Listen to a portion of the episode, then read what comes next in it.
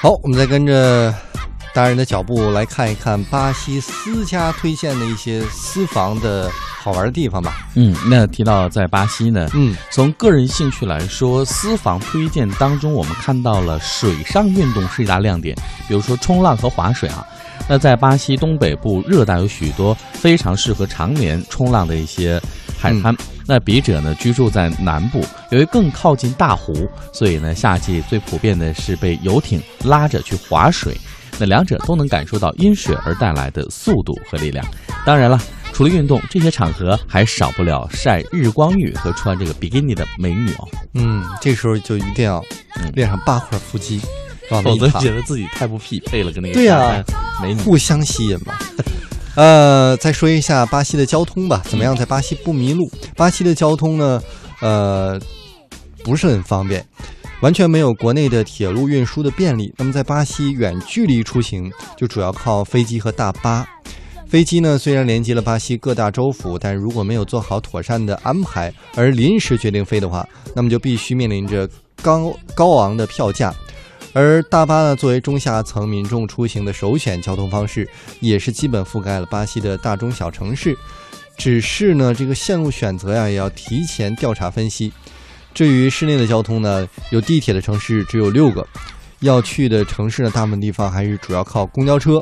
不过公车站是没有显示途经站点，而公车呢也是不报站的，只能拜托不说英语的售票员提醒下车，还不说英语啊，好吧，这个很难哦。嗯，然后呢，关于这个要在巴西不迷路呢，各位最好的方法是学好葡语哈。那为了去巴西要做这么大的功课，那对一些朋友来说着实很难。嗯，但是如果不懂的话，你就要做一些准备体验这失聪或者是语言障碍的这些生活了。那各位可以把这个目的地写在纸条上，随身携带。哎，这个好啊，然后呢，可以问人呐。啊，还有就是这个手机软体来导航。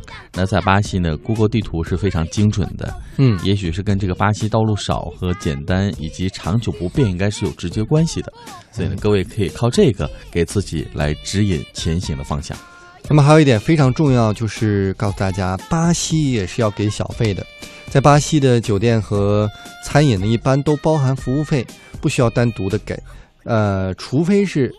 游客额外的关照赏赐，但是呢，如果巴西路边停车，很可能是在离开的时候，有人快步走向车门，向司机暗示，这个时候最好是给上一个一块的硬币或者一张两元的纸币，当做是他帮忙看车的小费。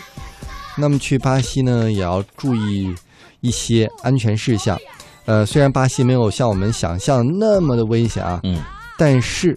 在巴西出行呢，也基本上不要把自己打扮成一个游客，特别是在晚上，入乡随俗呢，也和当地人一样自由行走。万一如果啊，一旦遇上了抢劫情况，和所有攻略当中提到的一样，尽量不要反抗。我的妈呀，这束手就擒了，听着觉得好像突然有点紧张呢。这个还说说话一句都不要多说，嗯，让劫匪拿任何他们想要的。包括内裤，我的天呀！但是绝大部分情况下是能够破财消灾、保住人身安全。人身安全是挺乱的。我记得这奥运期间，人正在直播采访一个路人呢，大娘的项链就被人蹬走了。不管你直不直播，还要为那个记者点赞。嗯，放下直播的话筒，递给大娘就去追了。而且我看那视频啊，也提醒大家，坐公交车也要小心。坐公交车靠窗的地方玩手机。